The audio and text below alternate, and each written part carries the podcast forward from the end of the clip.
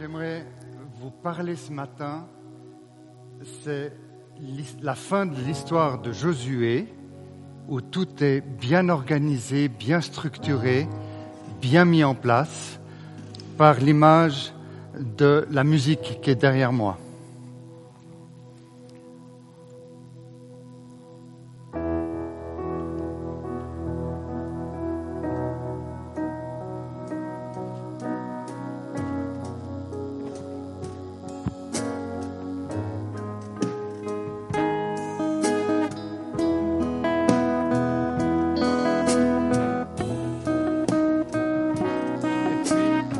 Il y a une nouvelle période qui va commencer, c'est la période des juges. 200 ans de cacophonie fantastique, toujours à l'image de la musique.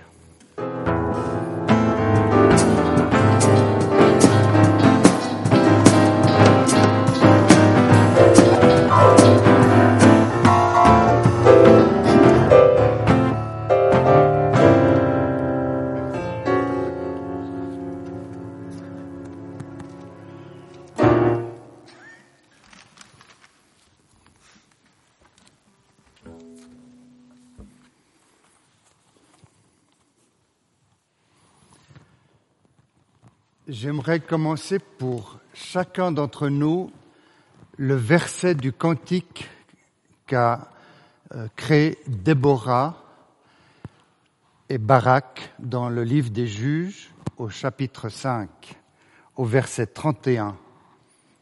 Ça vous concerne chacun, ici et ceux qui sont chez eux. Ô Éternel, que tous ceux qui t'aiment soit comme le soleil quand, tout éclatant, il se lève. Et que nous soyons tous éclatants, brillants, éclairants les uns et les autres. Est-ce que vous vous souvenez des quatre axes que notre pasteur Jean-Marc Gallet nous avait laissés pour les dernières euh, rencontres, les derniers cultes. Je vous les rappelle parce qu'ils sont importants. Vaincre le découragement. Le deuxième, tes faiblesses sont ta force, ton salut. Le troisième axe, refuser le statu quo et continue d'aller dans la direction que Dieu t'a choisie et aie une vie équilibrée, médite la parole de Dieu jour et nuit. Josué est mort. C'est la fin d'une période extraordinaire avec des hommes extraordinaires, des meneurs, des leaders qui ont su mener, amener pour Moïse et envahir et rentrer dans le pays avec Josué avec peu d'erreurs il y en a eu, mais peu. Et nous restons souvent dans le monde chrétien avec des exemples comme ça extraordinaires en se disant si je pouvais arriver à cette étape. Et on est souvent déçu. La période des juges, c'est juste après. Et curieusement, c'est les, nouvelles générations ont complètement oublié l'histoire d'Israël, ce qui s'est passé, et qui est l'Éternel. Et ça donne la cacophonie. Oublier. Pour nous, notre rôle en tant que chrétien, c'est d'essayer le mieux possible de communiquer notre relation avec Jésus-Christ qui est mort sur la croix pour mes péchés, mes erreurs, mes gaffes,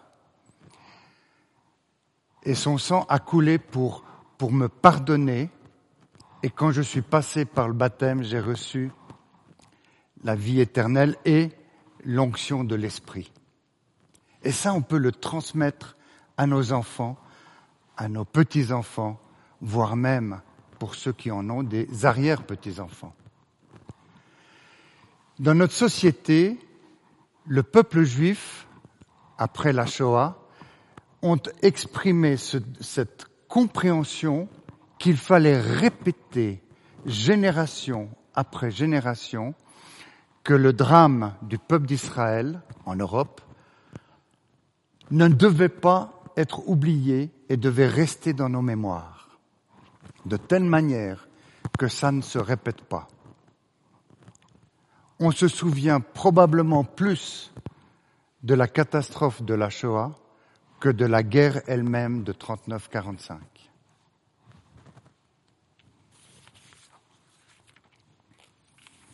Le déclin d'Israël. C'est une spirale qui est bien connue. D'abord, le constat des mauvais comportements du peuple d'Israël. Deux, quel est ce mauvais comportement ou quels sont ces mauvais comportements Ils étaient de tout ordre. Chacun fait ce qu'il jugeait bon. C'est un verset dans le livre des juges. C'est l'état d'esprit du peuple d'Israël. La colère de l'Éternel. Quatre, il envoie l'ennemi. L'Éternel envoie l'ennemi pour corriger. Cinq, Israël crie à l'Éternel. Six, le point le plus important, ils reconnaissent leurs erreurs. Et sept, Dieu, Yahvé, leur donne un libérateur, un juge. Le juge agit, le peuple est en paix jusqu'à 40 ans, puis le juge meurt, le peuple d'Israël reprend son rythme, si je peux m'exprimer comme ça, en faisant ce qui déplaît à l'Éternel, etc. Dieu a mis en place des libérateurs, des juges qui sont beaucoup plus proches de nous qu'un Josué ou qu'un Moïse. La liste des juges que, que vous pouvez lire dans les 21 chapitres, ils ont des traits de caractère intéressants. Vous avez par exemple Othniel, le premier juge dont il nous est parlé, c'est un militaire, un dirigeant, mais aussi il se soumet à Dieu. C'est un bel exemple. Éhude, c'est un, un gaucher. Et au lieu de mal vivre ce côté qui, à cette époque, devait être considéré comme une tare, eh bien, il a été brillant puisqu'il a libéré le peuple en, tuant le roi ennemi avec ruse. Déborah, Déborah, c'est une prophétesse et c'est une femme probablement très bien cultivée puisqu'elle était, elle administrait la justice. Et en même temps, c'était une poétesse. Elle avait besoin d'un homme pour faire ce qu'elle avait reçu de l'Éternel à faire. Et Barak l'a accompagné. Il était un peu plus pétochard, mais il se disait tant qu'il y a Déborah, j'y vais. Gédéon, alors lui, c'est le faible. C'est le trouillomètre. C'est le gars qui a pas de courage. Et il trouve toujours l'excuse pour discuter avec l'éternel. Et à la fin, même l'ennemi lui dira, pourquoi tu donnes l'ordre à ton fils de me tuer? Tue-moi toi-même. Il n'a pas le courage. Et Jephthé, finalement. Et je m'arrête sur Jephthé. Jephthé, c'est un homme qui me plaît et pourtant il commence très mal sa vie. C'est le chapitre 11 et 12 du livre des juges. Jephthé vient de la famille de Gad ou de Ruben. Juste pour vous aider, parce qu'on va parler un peu de géographie et d'histoire, vous avez en haut d'Israël, vous avez Manassé, en dessous vous avez euh, Gad, puis Ruben.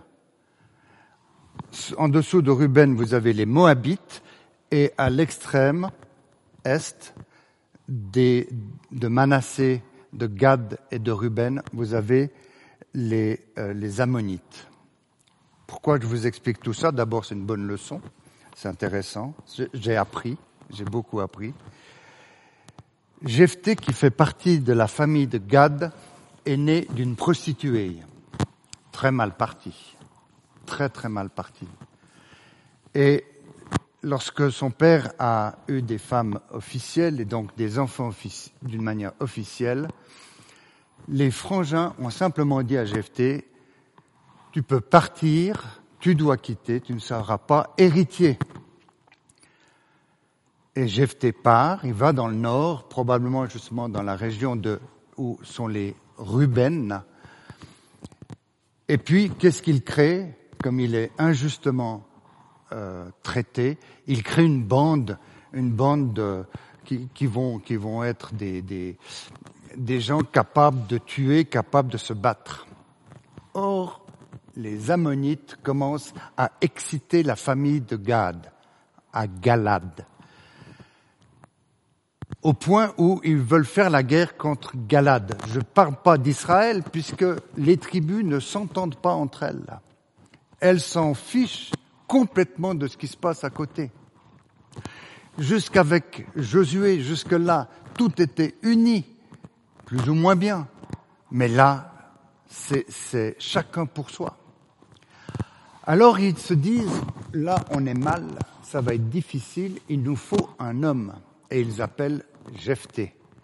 Ah Quelle aurait été ton attitude si on était venu vers toi, qu'on avait renvoyé, pour te dire, d'Ivoire, viens voir nous aider, on a des troubles avec les Ammonites. Personnellement, Patrick, je leur aurais dit en français courant, allez vous faire voir. Mais peut-être que certains d'entre vous, vous auriez réagi comme Jephthé en disant, eh ben, écoutez, on peut discuter. Et Jephthé est un homme de dialogue. Il parle. Et il dialogue avec ceux qui, les avaient, qui les renvoyés, qui l'avaient renvoyé. Et ils discutent. Eux ne n'ont, dans le texte, jamais demandé pardon. Et il négocie. C'est déjà un négociateur. Et il dit, moi, je suis d'accord, vous me nommez chef et je suis là. C'est ce qui se passe. Et après, Étape numéro 2, le dialogue avec les Ammonites. Jephthé est un homme de dialogue, un diplomate. Il se parle, il parle avec le roi des Ammonites, qui lui veut faire la guerre et reprendre du territoire. Pour nous, c'est très intéressant. Il y a deux étapes. Il y a l'étape de Jephthé qui parle avec le roi des Ammonites pour lui dire, nous, nous avons atteint, nous avons eu ce territoire, nous les avons acquis d'une manière normale, et puis c'était le terrain de Moab, ceux qui sont plus au sud. De quoi je me mêle, toi, Ammonites qui se trouve plus au nord? Mais c'est comme ça.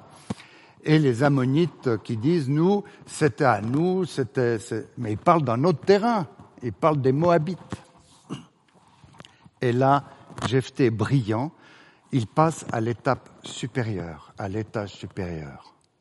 Et il leur dit, voir, toi le roi d'Amon, moi, l'Éternel, Yahvé, il m'a donné ce terrain.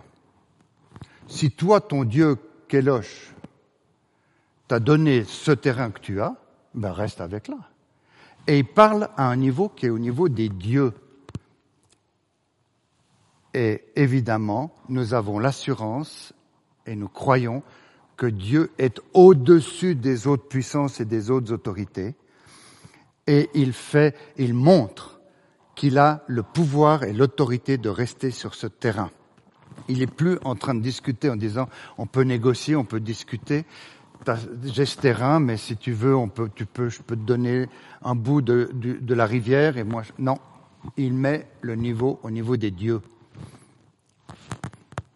Et il va dire une phrase extraordinaire dans le verset 23 du chapitre 11. Maintenant que l'Éternel, le Dieu d'Israël, a enlevé leur territoire aux Ammonites et l'a donné au peuple d'Israël, tu voudrais, toi, en disposer? Tu possèdes bien tout le territoire que ton Dieu Kémosh t'a donné. Alors pourquoi ne euh, posséderions-nous pas tout ce que l'Éternel notre Dieu nous a permis de conquérir? Pour nous aujourd'hui, quel est le terrain que Dieu te donne à conquérir? Ta famille? Les alentours, ton travail, la Suisse, un pays étranger. On a des, personnes de notre Église qui sont parties à l'étranger parce qu'ils avaient compris qu'ils devaient aller dans ces pays-là. Quel est le territoire que Dieu t'a donné?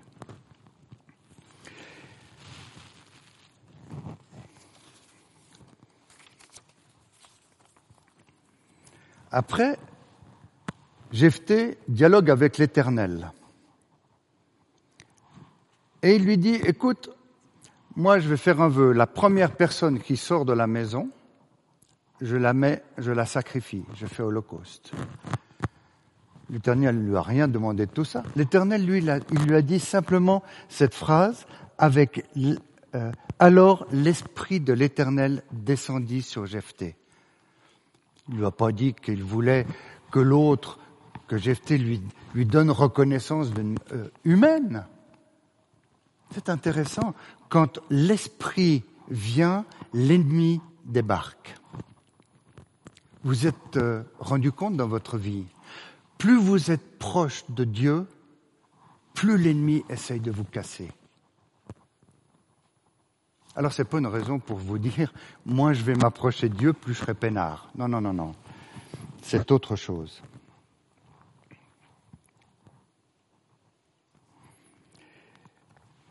Il dialogue ensuite avec sa fille, à qui, euh, après la victoire, c'est la première qui sort de la maison. Et elle est condamnée à être sacrifiée par le vœu de son père. Pour elle, c'est dramatique. Pour son père, c'est la fin de la descendance. Il n'avait qu'une fille et il, il la met en sacrifice. Pour le peuple d'Israël, pas de descendance, c'est difficile. In fine, il va dialoguer avec ses frères israélites, qui est Éphraïm. Donc les trois Manassé, Gad, Ruben du côté du Jourdain, c'est-à-dire de la Jordanie d'aujourd'hui. De l'autre côté du Jourdain, vous avez un autre Manassé, parce qu'ils étaient deux, on ne va pas compliquer, et, et, juste à côté de ce Gad et de ce Ruben, il y avait Éphraïm. Éphraïm, c'est une famille juive intéressante. Sous Gédéon, quelques chapitres avant, Gédéon fait la guerre avec d'autres, et Ephraim dit, après la guerre, une fois qu'elle est gagnée, mais pourquoi vous ne nous avez pas invités à venir faire la guerre? Les viennent ensuite pour les honneurs. Mais Gédéon avait été très diplomate et il avait dit, mais grâce à vous, nous avons des excellents raisins et des excellents trucs, donc euh, calmez-vous les petits. Jephthé, c'est un peu plus guerrier. Et pour la deuxième fois, Ephraim vient en disant, mais pourquoi tu m'as pas appelé pour faire la guerre contre les Ammonites? Alors là, Jephthé dit, attends, ça, ça va pas. Ils leur font la guerre, et pour vous donner une image de, de la, la, folie et la, cacophonie d'Israël, il y a eu 42 000 Éphraïtes qui sont morts. Et plus vous lisez dans les juges, plus vous vous rendez compte que c'était un massacre quotidien, ou si ce n'était pas quotidien, à chaque dispute. Les disputes familiales, j'aimerais m'arrêter là-dessus. Lutter, briser toutes les disputes, et dans l'Église, et dans la famille. Et je veux prier pour ça. Je prends autorité maintenant au nom de Jésus-Christ, le Fils de Dieu. Et je brise toute volonté qui n'est pas la volonté de l'homme, mais qui est manipulée par des puissances diaboliques pour briser l'unité dans l'Église. De la même manière, je brise tout pouvoir diabolique qui veut briser et casser les familles, et je prie que le sang de Jésus-Christ vienne protéger et les églises, l'église évangélique de Launay, et nos familles. Au nom de Jésus, Amen.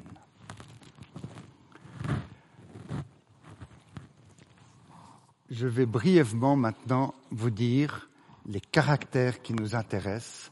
C'est pas forcément ceux des juges, même si on est beaucoup plus proche d'eux, mais c'est les caractères de Jésus. Et les caractères de Jésus nous amèneront à une vie bonne, saine, avec nous-mêmes et avec les autres. Le premier caractère, c'est être soumis à la volonté de Dieu. Jean 4, verset 34. Le deuxième caractère, faire preuve d'amour. Jean 13, 34. Être humble. Matthieu 11, 28. Être fidèle. Dans Luc 4, verset 8.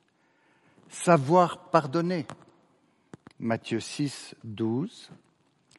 Être joyeux. C'est pas une caractéristique facile, même dans les églises évangéliques, de rester joyeux malgré les circonstances. Luc 10, 21. Et savoir dire non, que votre oui soit oui et que votre non soit non.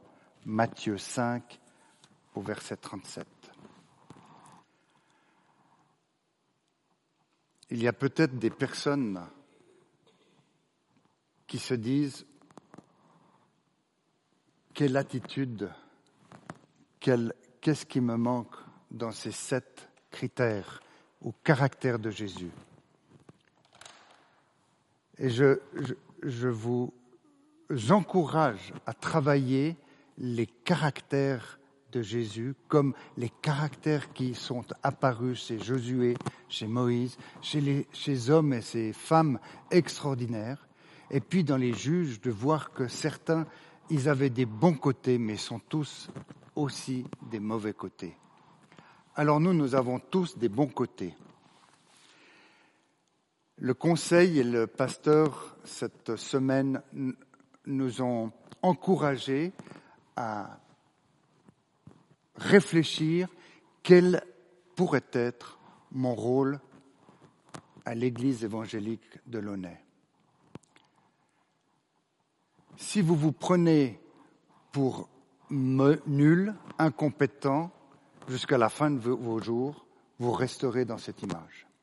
Et vous n'êtes pas nul et incompétent. Parfait non plus. Je suis navré. Mais vous êtes vous. Et en plus, vous avez l'Esprit de Dieu qui habite en vous, vous avez Christ qui habite en vous, et votre Père vous voit blanc, parfait. Si vous commencez la conversation en disant je suis parfait, ça va mal passer. Mais si vous savez qu'intérieurement, le pardon de Jésus-Christ est là et que la présence du Saint-Esprit est là, vous ferez des choses extraordinaires pour la gloire de Dieu, le royaume de Dieu, au travers de l'Église évangélique de Launay. Soyez bénis.